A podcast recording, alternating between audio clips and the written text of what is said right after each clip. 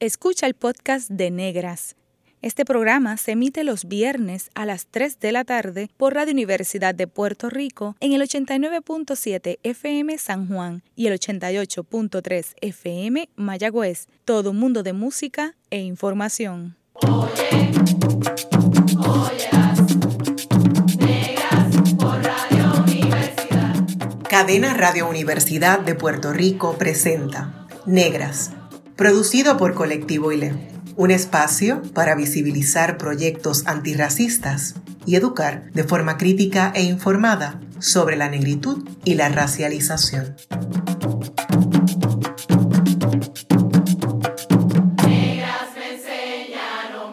Hoy en Negras les saluda Bárbara Abadía Resach para conversar sobre vivencias afectivos sexuales de mujeres negras.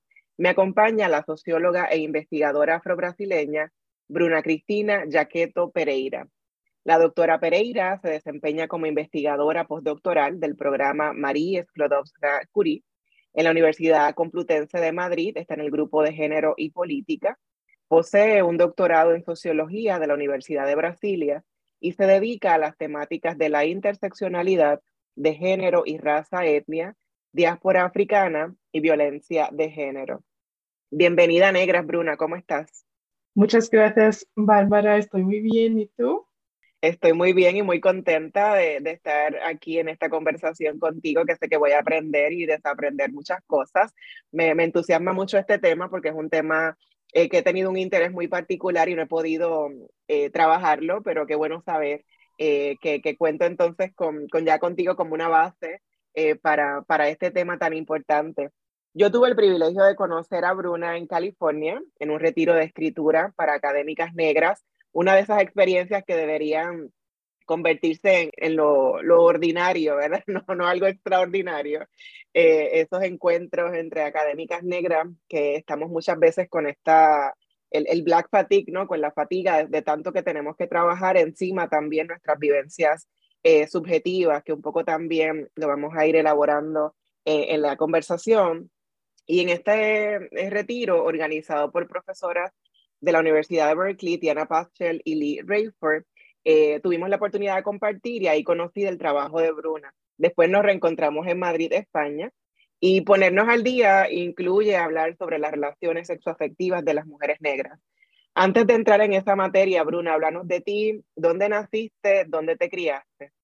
Pues yo nací en el interior de del estado de São Paulo, en Brasil, en una ciudad que es muy marcada por la inmigración, por la influencia de la presencia de la inmigración italiana desde fines del, siglo XIX y que tiene también algo de inmigración, una comunidad sirio-libanesa y japonesa, y, pero pocos negros. Por supuesto, más que japoneses y sirio-libaneses, pero pocos negros, como un 15% que para Brasil está muy por, por, bajo de la media nacional de Brasil, que somos un 56% de la población. Así que una ciudad muy blanca y muy influenciada por la cultura europea, pero también con una presencia negra significativa. Y cuéntanos un poco sobre tu educación dentro de esta sociedad que nos acabas de describir, bastante blanca y marcada por la migración. Eh, ¿Dónde te educaste? ¿Cómo fue eh, tu proceso de, crianza y enseñanza en el hogar y en la escuela?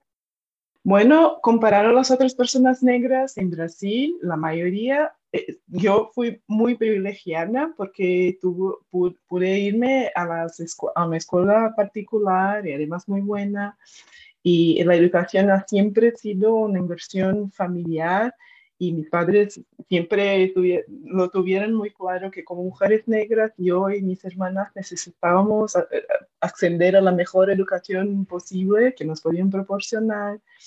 Y, y de hecho, entonces tuvimos, pudimos acceder a la educación privada, siempre muy buena y con esta perspectiva de mis padres que podéis estudiar, que hay que estudiar mucho y con eso se pueden superar incluso los prejuicios y discriminaciones uh, en una sociedad racista y machista. Por supuesto no lo decían así, no lo tenían tan claro, pero lo que sí dicen es hay que estudiar para si quieres uh, un poco escapar de las historias familiares que se repiten, de pobreza, de dificultades económicas y por ahí fuimos un poco. Qué interesante, entonces que ya tus padres, aunque como dices, no tenían quizá esa conciencia racial, eh, lo, lo, verbalizaban posiblemente, pero sí la tenían, ¿no? De cierta forma, y veían en la educación como el, camino hacia el éxito, hacia sobrevivir en un país em, racista y sexista. Y entonces, desde ya desde el inicio me estás hablando que en, en esa ciudad donde naciste y te criaste, la población negra es menor al resto de, de Brasil, ¿verdad? ¿verdad? En términos de estadísticos. Eh, y que tu padre ya decía, mis hijas negras pues necesitan educarse, o sea que ya desde pequeña eh, les estaban diciendo ustedes son negras. ¿Cómo se dio ese proceso de, de internalizar que eres una persona negra en Brasil? Bueno, a veces incluso la gente en Brasil me lo pregunta, la gente negra en Brasil, ah, pero, pero, ¿por qué te consideras negra? Porque tengo la piel clara pero lo que pasa es que viviendo en una sociedad tan blanca, yo, para mí es muy raro cuando alguien me dice, ay, pero es casi, eres casi blanca, para, porque no me ve así, porque nunca me han visto así.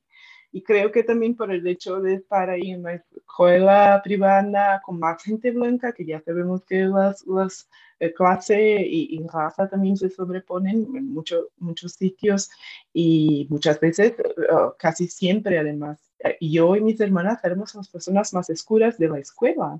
Además de los, uh, fuera los funcionarios que sí, una que otra servienta sí, la gente de la limpieza que sí, solía haber alguna negra, pero de estudiantes sí, uh, muchas veces éramos más, más oscuras y ya sabemos que en un país como Brasil la conciencia racial infelizmente no viene mucho por celebración y, y por identidad familiar, pero más por discriminación.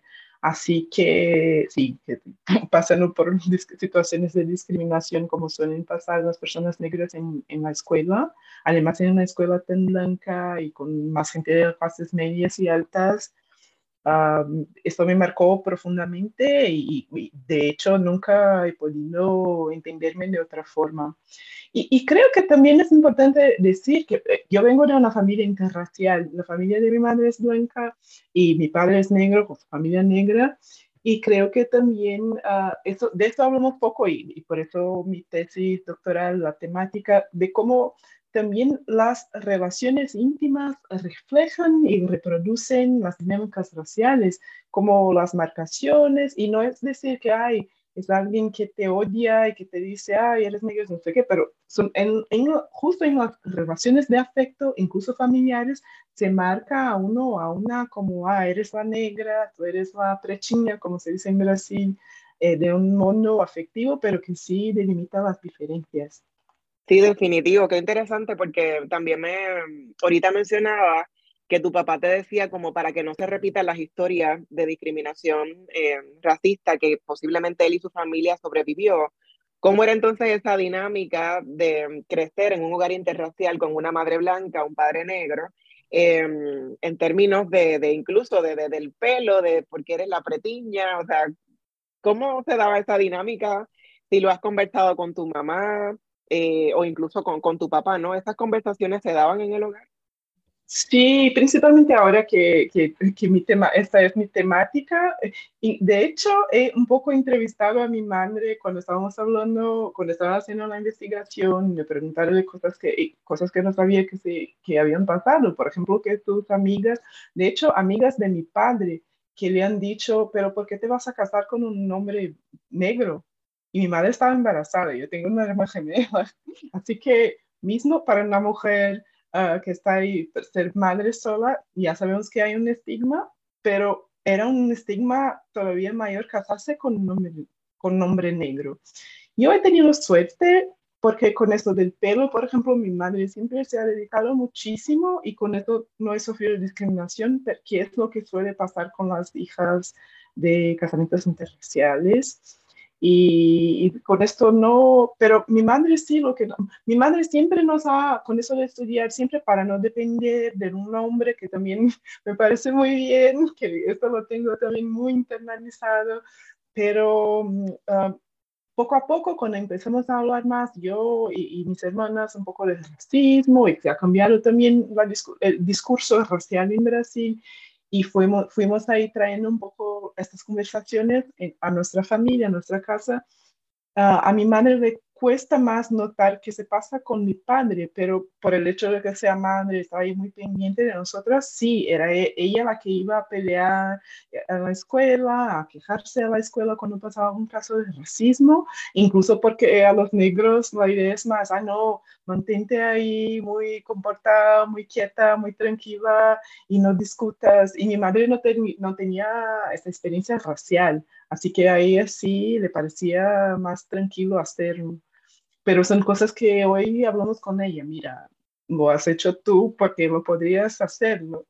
Y a mi padre se complicaría mucho más si fuera ahí un hombre negro en una escuela a quejarse, que ya sería como visto como violento, agresivo, y sí. Son, son asuntos muy complejos y también que producen algún dolor de discutirse, porque estamos hablando de afecto, no es como una cosa lejana, no estamos hablando del espacio público solo, estamos hablando de esos espacios privados y que nos construyen subjetivamente. Pero me parece, por ello me parece súper interesante y necesario si queremos de verdad hablar sobre raza y racismo en nuestras sociedades. Sí, me parece muy interesante esa eh, interseccionalidad también de hablar de lo familiar, de ese espacio, de lo, afectivo porque muchas veces tenemos estas relaciones que dentro del mismo afecto y del cariño y del amor de la familia, pues se permiten y, y hay experiencias que pueden ser igualmente violentas, igualmente nocivas, em, que, que, nos afectan para el resto de la vida. Entonces, qué bueno que tuviste el privilegio de tener una madre que, que abogó por ustedes dentro de su privilegio como persona no negra en Brasil, eh, pero también saber que tu padre pues quizás no podía es reaccionar de la manera que tu madre lo estaba haciendo. Así que tu identificación racial como persona negra, aunque con piel clara, ha tenido que ver con cómo ha sido racializada en, en tu natal Brasil. Y en Brasil se habla de, de, una democracia racial, ¿verdad? Esa idea es como el, el mito, ¿no? De la democracia racial. Y, y, después del continente africano es el país o el territorio eh, con más personas visiblemente negras en, América Latina es el país con más personas negras, ¿no? ¿Qué dicen los datos sobre la población brasileña en términos raciales? Bueno, los datos son para traer un poco de estadísticas. Tenemos hoy um, más o menos 56%, un 56% de la población brasileña es negra, y un 43% de blancos. Hay también otras clasificaciones, pero estas son las principales. Y hay que explicar que cuando decimos negros en Brasil, decimos también los mestizos, que se suele llamar mulatos, que ya no utilizamos ese término, pero agrupamos ahí como personas negras, las personas de, de piel más oscura y piel más clara, incluso porque tienen uh, uh, indicadores, los indicadores socioeconómicos para los de, de, pieles oscura, que decimos pretos, y de piel un poco más clara, que, que decimos pardos, son muy, muy cercanos, son muy parecidos. Así que estamos agrupados incluso por el censo como negros, y, y, luego el grupo de blancos que son 43%. Entonces, solo para que se tenga una idea de, de las disparidades, de las diferencias, uh, cuando hablamos de muertes por armas de fuego, que en Brasil son muy, uh, son muchas, son muchísimas, mucho más que en otros países, mucho más incluso que países en situación de guerra, tenemos 78% de los, de los muertos por armas de fuego son personas negras. Y de hecho, la gran mayoría hombres negros entre 15 y 29 años. De modo que algunas comunidades más pobres y acá se nos encuentran hombres negros. Tengo amigas que dicen, mira, cuando vuelvo a mi, a mi ciudad, a, mi, a la calle donde crecí, no hay más como hombres negros jóvenes, muertos todos. Y a la vez tenemos 70, un 70% de personas blancas que ocupan los cargos gerenciales de empresas. Uh, otro dato es que uh, en 2020, 40 por, un 40% de las mujeres negras de Brasil vivían en situación de pobreza o extrema pobreza. O sea, casi mitad de las mujeres negras en situación de pobreza. Y a la vez, cuando consideramos la población blanca, la población blanca tiene una renta que es un 73% más alta que la población negra. Incluso cuando se considera la educación superior, la, solo, solo el estrato con educación superior, los blancos ganan un 45% más que los negros. Así que las diferencias no son solo por diferencias de clase, como la izquierda suele decir muchas veces. Y entonces, eh, y hay que añadir, me parece fundamental resaltar que contrariamente a lo que se podría pensar, algunas diferencias presentan actualmente una tendencia creciente, como por ejemplo la victimización por armas de fuego, que ahora mismo disminuye para los blancos y, aumenta para los negros. Así que tenemos, me parece fundamental decirlo, tenemos desigualdades raciales que aumentan en Brasil, aún hoy. Wow, ese panorama que presenta Bruna es o sea, desolador, es aterrador, que a pesar de que más del 50% de la población brasileña está dentro de esa categoría que es muy amplia, que también esto puede ser problemático, ¿no? Y vamos a hablar un poco más adelante sobre el tema del colorismo, privilegios, etcétera.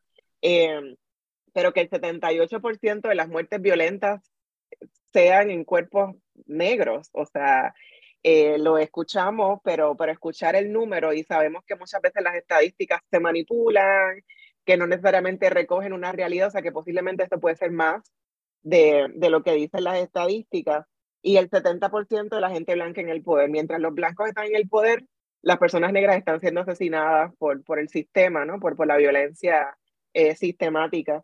Y también otro elemento que mencionas que me hace pensar en el caso de Puerto Rico es la pobreza tiene el rostro también de mujeres negras. Al igual que en Puerto Rico, estadísticas reflejan que las mujeres negras en Puerto Rico pueden ser madres solteras o jefas de familia y que ganen 16 mil dólares al año. ¿Verdad? Eso es lo que, lo que dicen las estadísticas. Eh, así que vemos también unas eh, similitudes. En Puerto Rico, una organización que se llama Kilómetro Cero también ha revelado que la brutalidad policíaca afecta más a hombres negros y jóvenes, así que el asunto de, eh, de género, de raza, de clase, donde viven, etcétera, está todo conectado, ¿verdad? Eh, así que tenemos muchas cosas en común, lamentablemente, así que como eh, estos panoramas de racismo antinegro se repiten en, en, América Latina. Sabemos que el caso de Brasil es un caso que se toma muchas veces como ejemplo para, para pensar eh, los casos de otros países y a veces no, pero es que en Brasil ocurre más. Claro, en términos per cápita hay una, una población mucho más grande, ¿no? Pero, pero no es que lo que ocurre en Brasil no pasa en otros lugares, que eso también es un discurso a veces para eh, minimizar eh, el racismo que hay en, otros países. ¿Cómo se sobrevive siendo una persona visiblemente negra en Brasil, basado en este contexto que nos acabas de presentar? Bueno, antes quería decir un poco ah, sobre, volver un poco a esto de la, de la democracia racial. Y me parece muy importante mencionar los datos porque la idea de democracia racial, el movimiento negro de Brasil sigue denunciándola como, como una ideología que permite a las élites blancas nacionales negar el racismo mientras lo reproduce. Y Brasil ha sido el último país del hemisferio occidental en abolir la esclavitud de personas negro-africanas, solo en 1888 y este es un hecho que ha moldeado en gran medida las relaciones sociales y también la sociedad brasileña. Ah, y, creo que me parece importante lo que decías, Bárbara, uh, mencionar que también aún hoy las mujeres negras estamos asociadas al trabajo doméstico, al trabajo sexual, y también, eh, tal cual los, hombres negros, a la enfermedad, a la, servidumbre y a la criminalidad. Entonces, estas son imágenes estereotípicas que son muy presentes y que informan a la mirada de los otros las personas negras y también informan a las acciones de la sociedad hacia las personas negras. Porque, y, y lo digo porque esto explica un poco cómo vive una persona negra en Brasil, que por supuesto no es totalmente diferente de cómo se manifiesta el racismo en otros sitios, pero sí siempre hay algo de específico. Pero ah, me uh, se solía decir que Brasil no tiene muchas manifestaciones abiertas de racismo Muchas veces ahora la izquierda dice que esto se, se presenta solo con la derecha, la otra derecha con el gobierno de Bolsonaro en el poder, pero esta, esta impresión está muy basada en relatos e intereses de personas blancas. Y se va poco a poco cambiando. Cuanto más hablan las personas negras y cuanto más se las escucha. Entonces, los insultos raciales por la calle no son algo fuera de común en Brasil. Y esto lo digo por mi propia experiencia, experiencia de amigos, experiencia de mis padres. Esto es de verdad algo común que en otros países, y vamos a hablar de eso un poco más adelante, fueron menos frecuentes conmigo que en, que en Brasil. Se pasaron menos conmigo que en Brasil. Ah, y de hecho, estos insultos raciales abiertos se pasan con frecuencia con niños y niñas negras y negros en la escuela sin intervención de las personas adultas. Esto hay estudios que los enseñan y hay un papel muy importante en, que para que los niños incorporen un poco qué es el racismo, comprendan que son estas, y qué es ser negro en Brasil, desde estos, estos insultos en la escuela, por ejemplo. Otro tipo de manifestación es el apagamiento histórico de la producción, producción intelectual, política y económica de las personas negras, puesto que las narrativas oficiales y también las narrativas ficcionales suelen no representarnos o representarnos solamente como víctimas. Entonces, en este sentido, el movimiento negro en Brasil ha buscado recuperar algunas historias de personajes como Teresa de Benguela, que durante décadas lideró un quilombo, que es, para quien no sabe qué es un quilombo, es como un palenque, un territorio negro de resistencia a, la esclavitud y que todavía existen algunos en Brasil. Uh, pero Teresa de Benguela uh, lideró este quilombo en el siglo XVIII contra los ataques del gobierno nacional.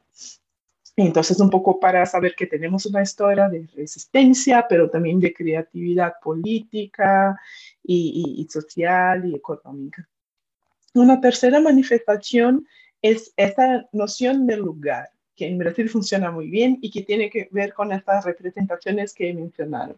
Entonces se entiende que el lugar de las personas negras es en lugar de víctima de violencia, de pobreza, de incapacidad intelectual, de servidumbre, de objeto de caridad. Entonces, un ejemplo muy sencillo.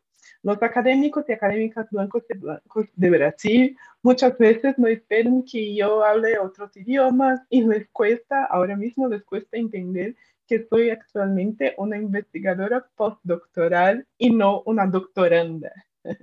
Se pasa con frecuencia que, yo tenga que repetir la información alguna vez, algunas veces hasta que finalmente la incorporen. Así que el racismo puede ocurrir inclusive en un nivel más inconsciente, que se entiende, que se no, no se entiende, y también es muy habitual que cuando una persona negra no cumple las expectativas o señales racismo, mira, yo soy una post una investigadora postdoctoral, hay que entenderlo, este racismo es muy, muy común que haya reacciones, entonces se dice que la persona es arrogante, que es agresiva y por ello no se la contrata, uh, no, se, no se la contrata, no la invita a una plaza y así tenemos un escenario de exclusión también. Así, un resumen muy, muy sencillo, pero un poco así. Sí, no, un resumen era muy amplio, pero, pero también que dice mucho, ¿no? Y, y da cuenta de, de, otras manifestaciones adicionales que podríamos seguir estar hablando toda, todo el programa sobre tantas y tantas, lamentablemente. Mencionabas también eh, el movimiento negro en Brasil y, y, su activismo político y de rescatar estas historias y de rescatar las experiencias, no solamente del cimarronaje, pero también eh, y de la resistencia, pero también que siempre han estado presentes en, Brasil sin negros no, no, es Brasil, o sea, eh, eh, y eso dice mucho, ¿no? De la historia brasileña. Y te pregunto, con Bolsonaro, ¿cómo se enfrenta el movimiento negro a un gobierno como este? Bueno, con toda, con, todo nuestro, con toda nuestra fuerza, porque es un momento, no es que, como he dicho, no es que no haya racismo en las izquierdas, ya lo sabemos que lamentablemente sí, pero con Bolsonaro con Bolsonaro es una perspectiva de, de exterminio, de, de, manifestación totalmente abierta y, y de, de, mismo una manifestación muy agresiva y, y, y totalmente desavergonzada del racismo.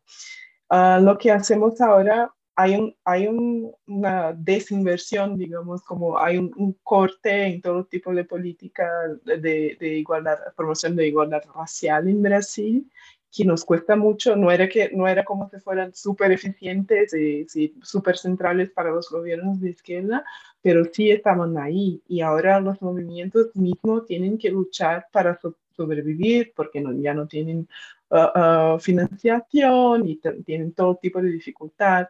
Y además que ahora enfrentamos a una resistencia de la, la, población ahí común de la calle que también se pone más racista, más abiertamente racista. Y, tenemos, y, y ahora vemos muchísimos casos de discriminación que están ahí en los periódicos todos los días.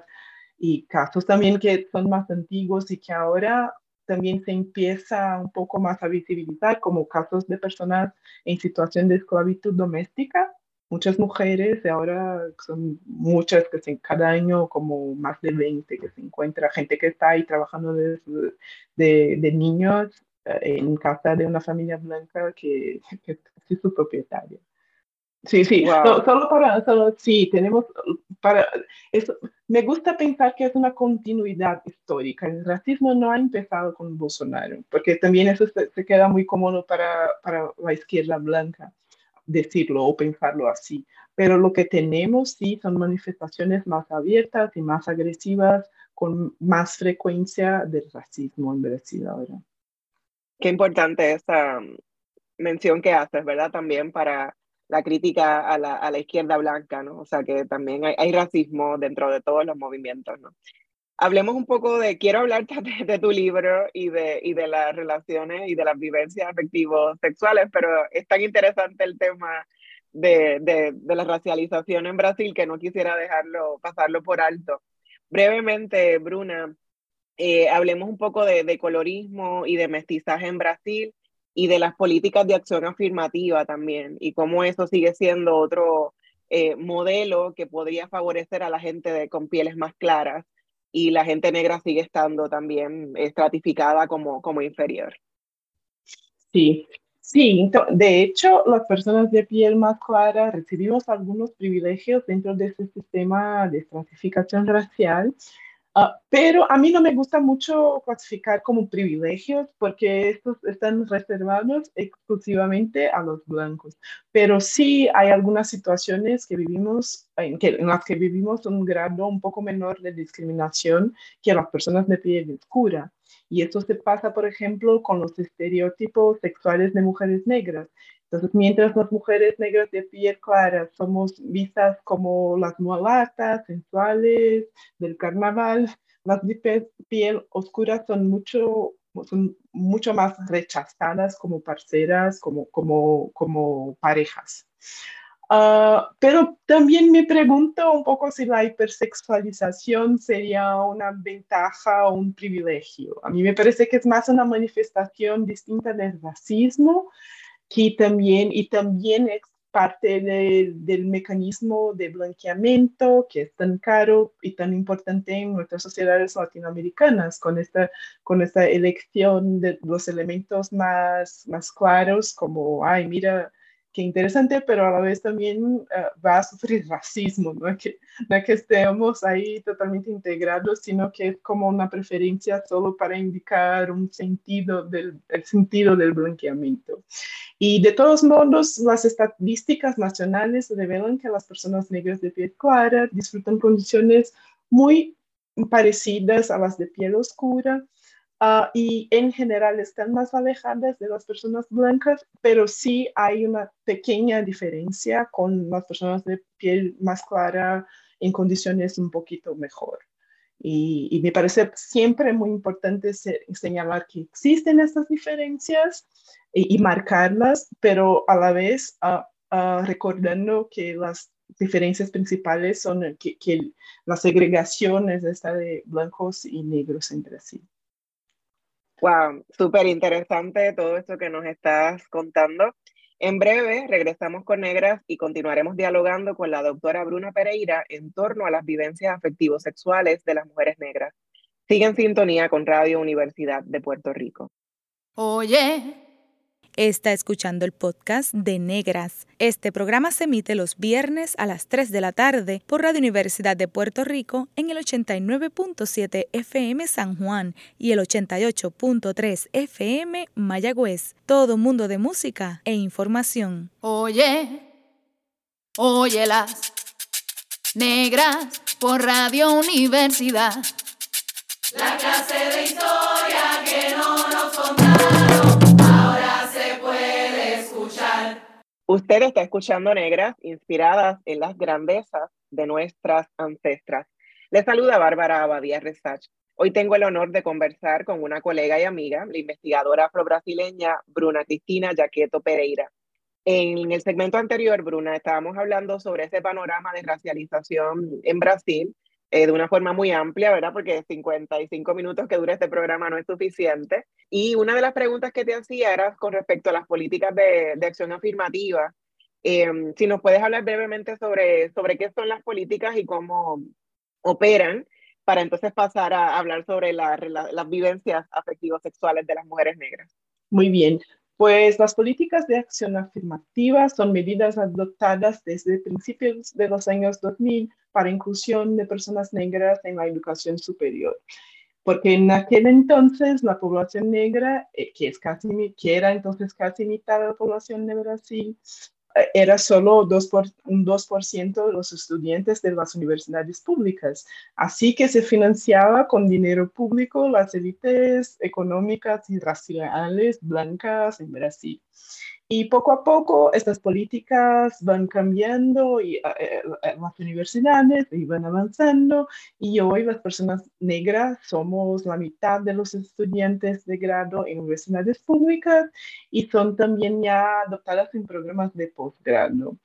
Así que para mí son políticas que contribuyeron para democratizar a las universidades públicas, y, pero queda también mucha cosa por hacer, porque tenemos aún baja contratación de profesores universitarios negros, principalmente de mujeres negras, en la producción intelectual de mujeres negras, no figuran los programas de las asignaturas y, otros problemas ahí, solo para mencionar algunos. Pero, pero sí ha avanzado y ha contribuido incluso para que, se, para que se pasara a discutir abiertamente el racismo en Brasil como lo hacemos hoy. Qué interesante, ¿no? De nuevo, el, pensar en los números, ¿no? No, no estaban, no, no tenían la, la, posibilidad de llegar a la universidad, como las políticas permiten que sí estén, pero entonces también habría que seguir la, la trayectoria una vez completas el grado, si lo completas, si consigues trabajo, qué salario eh, tiene una persona negra versus una persona no, no negra en Brasil, etcétera.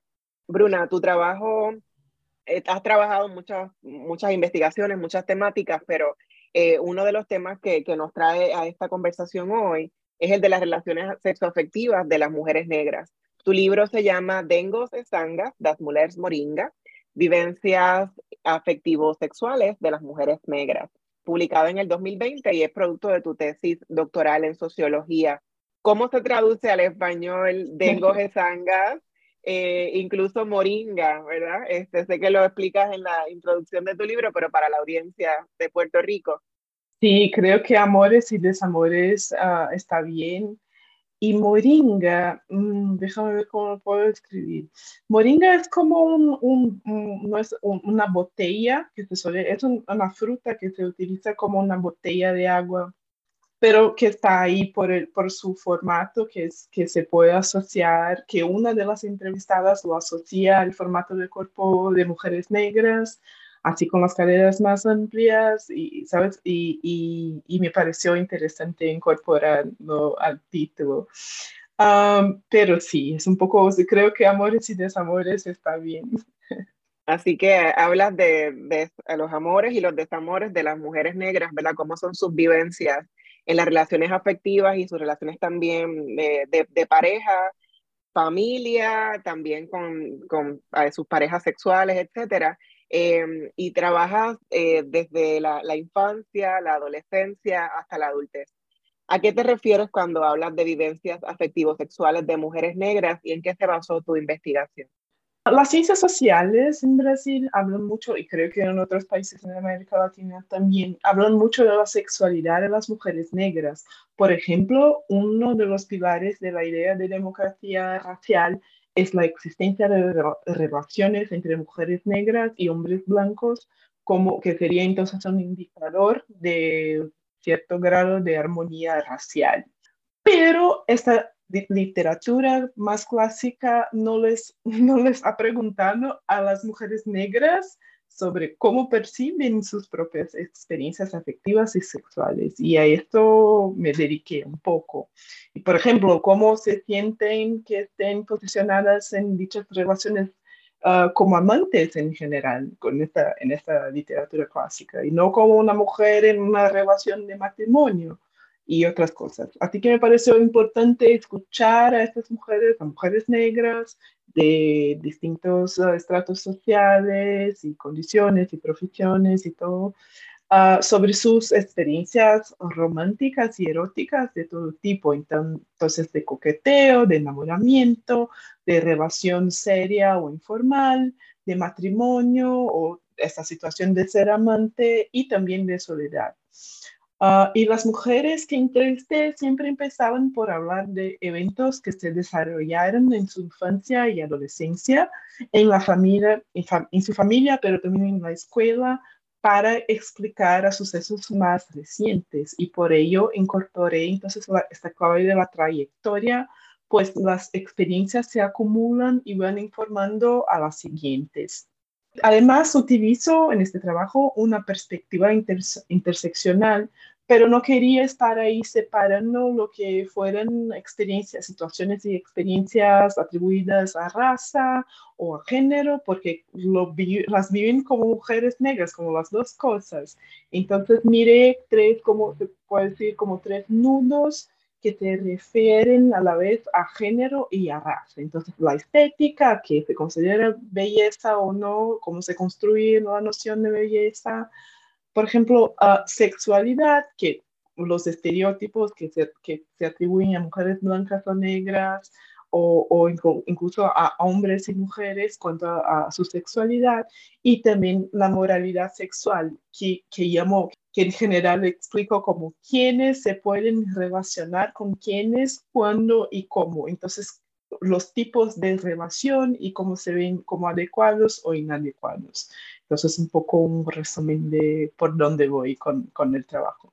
Wow, súper interesante pensar en, en, estas vivencias, ¿no? Algo que me llama la atención es lo que mencionaste sobre el tema de, de, la soledad, que también era algo como que resalta mucho, y cómo pensar a las mujeres negras como no capaces de estar en una relación como en un matrimonio, y sí como, como la amante, ¿verdad? Eh, em, esa erotización también del cuerpo de la moringa, ¿verdad? Así de esa idea de, la, de la, figura de las mujeres negras en contraposición con, con la estética de, otros, otras cuerpos también.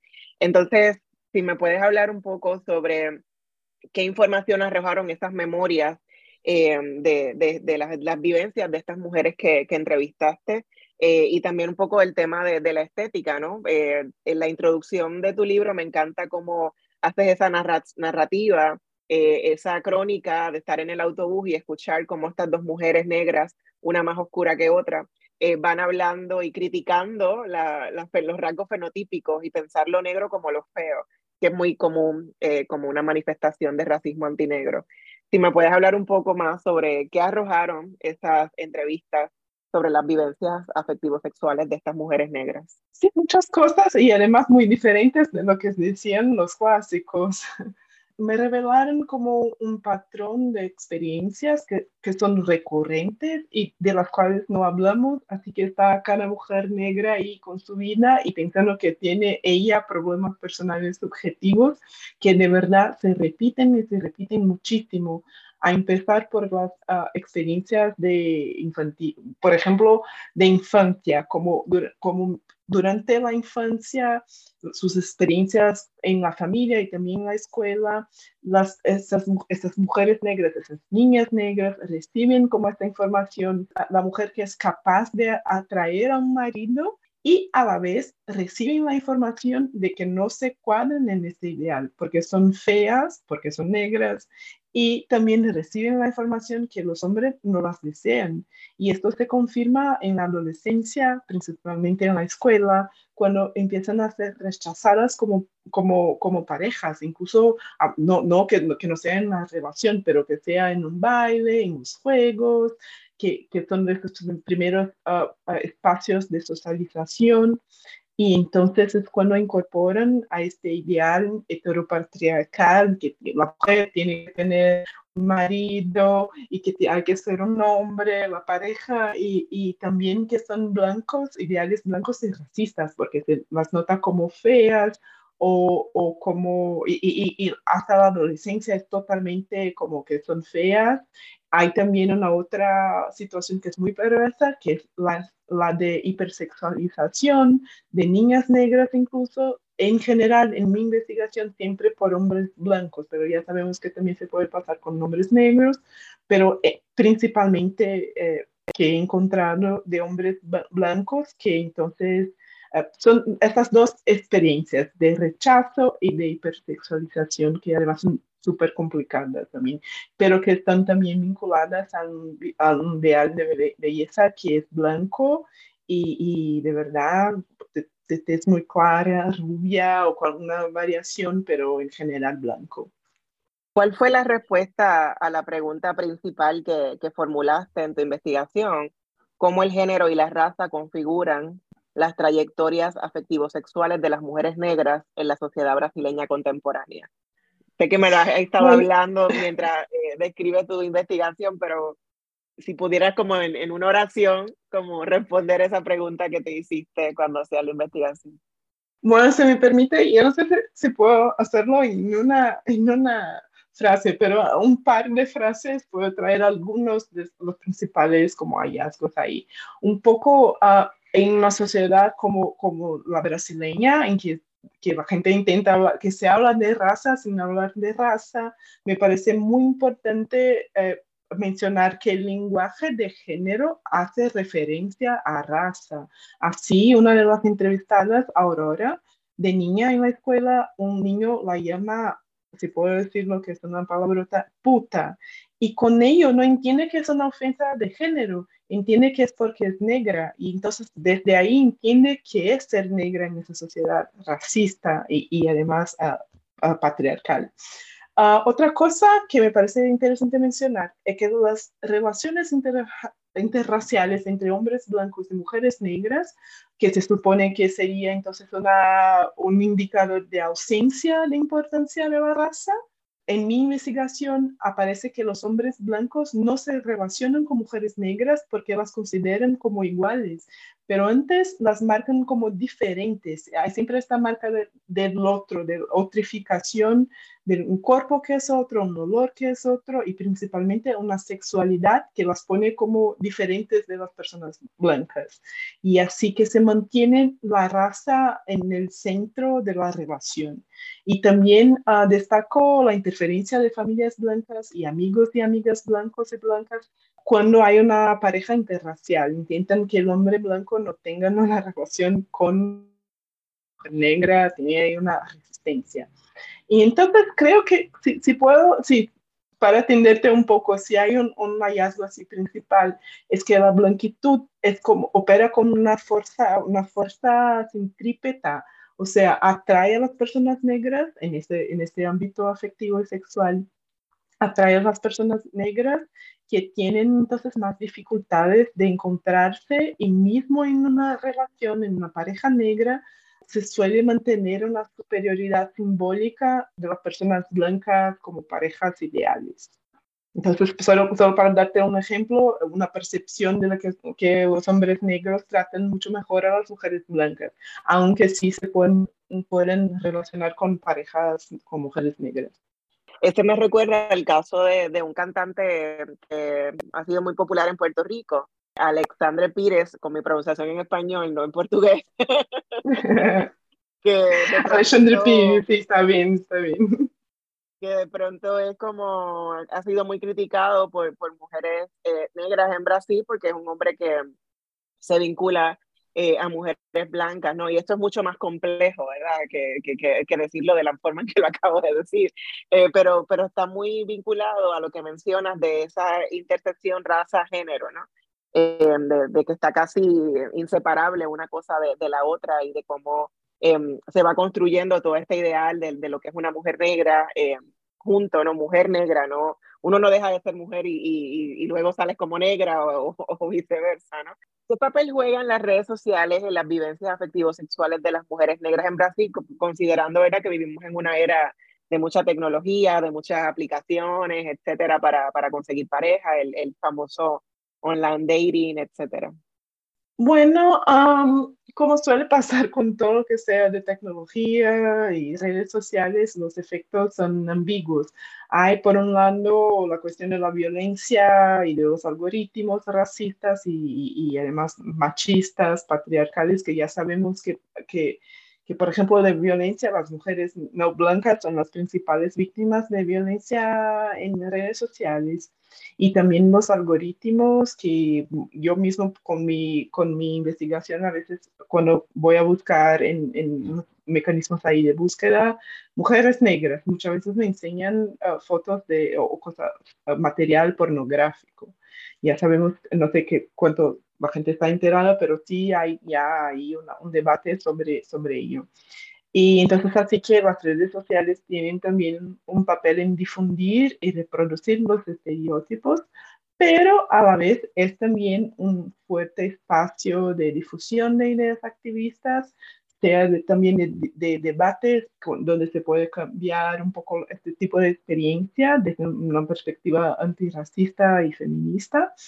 Uh, es también, las redes sociales son también un mediador importante de las relaciones hoy, día y que puede incluso uh, proporcionar el encuentro de grupos negros, las ideas que tenemos ahora de amor afrocentrano, con problemas también, porque en estos grupos también hay machismo, hay una idea de amor afrocentrado que está basada, que se puede basar, a veces no, pero a veces está basada en un ideal de familia heteronormativo, patriarcal, con, con una superioridad masculina, un modo muy problemático, pero también hay un poco un, desafío la idea que solo las personas blancas se pueden amar o que, se que tendríamos que estar en relaciones que buscar a personas blancas.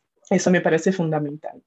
Bruna, también quisiera aprovechar la oportunidad para preguntarte, una de las temáticas que trabajas es, la violencia de género, ¿no? Y, y, lo que hemos estado hablando es, habla de violencia todo el tiempo, pero desde otras quizás eh, perspectivas, desde otros proyectos, eh, que has estado trabajando la violencia de género y la interseccionalidad de raza eh, y género. Eh, actualmente, en los proyectos que está, en los que estás involucrada como doctora y postdoctoranda en la Universidad Complutense, ¿qué, qué, qué van diciendo de qué es lo que es, cómo, cómo es el panorama actual, contemporáneo de la violencia de género, considerando estas intersecciones? Mira, ahora mismo mi, tengo una investigación, estoy ahí con esta investigación sobre acoso sexual en universidades españolas, que ahora hay una norma de legislación que instituye un protocolo de prevención e intervención en casos de acoso sexual en universidades.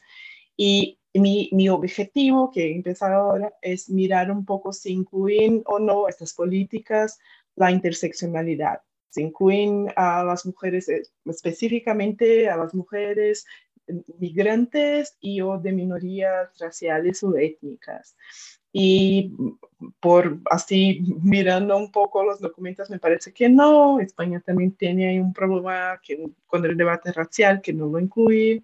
incluso el, el, debate feminista que va muy avanzado aquí y las políticas públicas tienen una resistencia a incluir el debate racial sobre el racismo, en reconocerlo. Y también desde esta investigación uh, participo de una investigación más amplia sobre universidades europeas y violencia de género, siempre con esta temática de interseccionalidad. Entonces, un poco mi idea es pasar del espacio privado que estaba ahí cuando, estudié, uh, cuando estaba con la investigación de violencia en pareja y luego violencia de género y luego un poco esas vivencias afectivos sexuales que también en el espacio privado y las violencias y ahora pasan un poco al espacio público y cómo incorporan o no las interseccionalidades en las políticas públicas, porque vamos ahí con políticas de género muy avanzadas, pero que, que se aplican a las mujeres mayoritarias, como se puede decir, como las mujeres blancas de clase media y que así dejan detrás un grupo importante de, mujeres, incluso mujeres racializadas. Bruna, además de vivir en distintas ciudades de Brasil, has estado en otros países como Estados Unidos y ahora España. ¿Cómo, esta es una pregunta un poco más personal, ¿verdad? Pero ¿cómo ha sido tu experiencia siendo racializada como una mujer no blanca fuera de Brasil? Bueno, siempre hay el estereotipo de la mujer mestiza brasileña hipersexualizada, que esto lo encuentro en todos los sitios y muchísimo, pero la verdad es que siempre estoy un poco sorprendida porque siempre, siempre pensamos que fuera de nuestro país vamos a tener menos capacidad de reacción y que siempre va a ser peor, pero la verdad es que me parece que Brasil eh, que estoy mucho más enyesada en Brasil, porque Brasil con esta historia de lugares me veo siempre como nadie imagina que puedo tener yo un doctorado o que hable otros idiomas, como he dicho, y, puede ser también, pero como, como, como, investigadora siempre mantengo un poco ahí una desconfianza también de mis percepciones, ¿no? Una desconfianza que ya sabemos que son las mujeres negras, eso también, pero esas, esas las enfrento un poco, pero un poco de preguntarme si quizá porque ya estoy acostumbrada y puedo leer un poco más las sutilezas en mi país y no en los otros países. De todos modos, me voy a quedar unos años más en España, así que luego te cuento qué me parece, pero hasta ahora me parece que se acepta mejor el hecho de que una mujer negra esté ahí con una carrera académica aquí en Brasil. Pero sí, a ver, a ver qué se pasa. Sí, ya, ya me contarás fuera del ámbito académico también, en esa vivencia cotidiana, ¿no? De, cómo eres racializada por las calles de Madrid. Sí, eh, sí, hasta, hasta ahora está muy bien pero, por ejemplo, lo, noto que en sitios para turistas ya no, y en sitios para turistas ahora en el verano, con el calor y la gente, muchos turistas, eh, y, y, en sitios de turistas siempre suele que me miren así un poco, el tratamiento no es lo mismo que para los otros turistas, pero en sitios más de la gente de aquí me ha sorprendido porque hasta ahora en general suelen ser muy amables, pero, pero sí, tengo, todavía tengo que que porque también pueden ser, pueden, pueden ser amables, pero que estén basados en, basados en, en estereotipos raciales. Así que a ver un poco en, en, como la extranjera, ¿no? La, la, la otra, ¿no? Eh, Bruna, ¿con, ¿con qué sueñas? Ay, ah, con muchas cosas, pero Ah, las personas más cercanas saben que ah, yo tengo, en general, soy pesimista, tengo lecturas muy pesimistas de la realidad, pero esto es porque voy muy basada en utopía, soy una romántica ah, de todos modos. Y, y, creo que mi sueño, de verdad, sí, que, que, me, que, me, que me motiva, que me, que, sí, que me inspira, es un sueño con una sociedad justa, igualitaria, donde una o uno une no sea violentada por sus rasgos y con un mundo más sostenible, donde la explotación de personas y de la naturaleza en general no esté normalizada y tan en práctica como a día de hoy. Seguro sería un mundo con mucho más libertad, libertad en un sentido muy, muy amplio. Creo que podemos realizarnos como seres humanos en este planeta que estamos estropeando. podríamos vivir de otros modos y quizá podemos todavía lograr, aunque se pone más difícil ahora con este escenario que tenemos, pero seguimos, seguimos.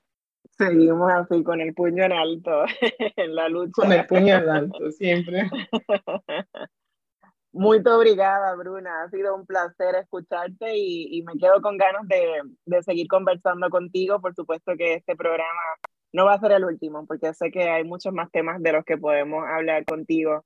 Si usted conoce a una mujer negra cuya vida deba ser reconocida ampliamente, sabe de un proyecto vinculado a las mujeres negras que deba ser incluido en este programa y desea hacernos saber su opinión sobre negras, no vacile en contactarnos, nos puede escribir a colectivoile.gmail.com, buscar nuestra página web colectivo-ile.org o búsquenos nuestras páginas en Facebook e Instagram.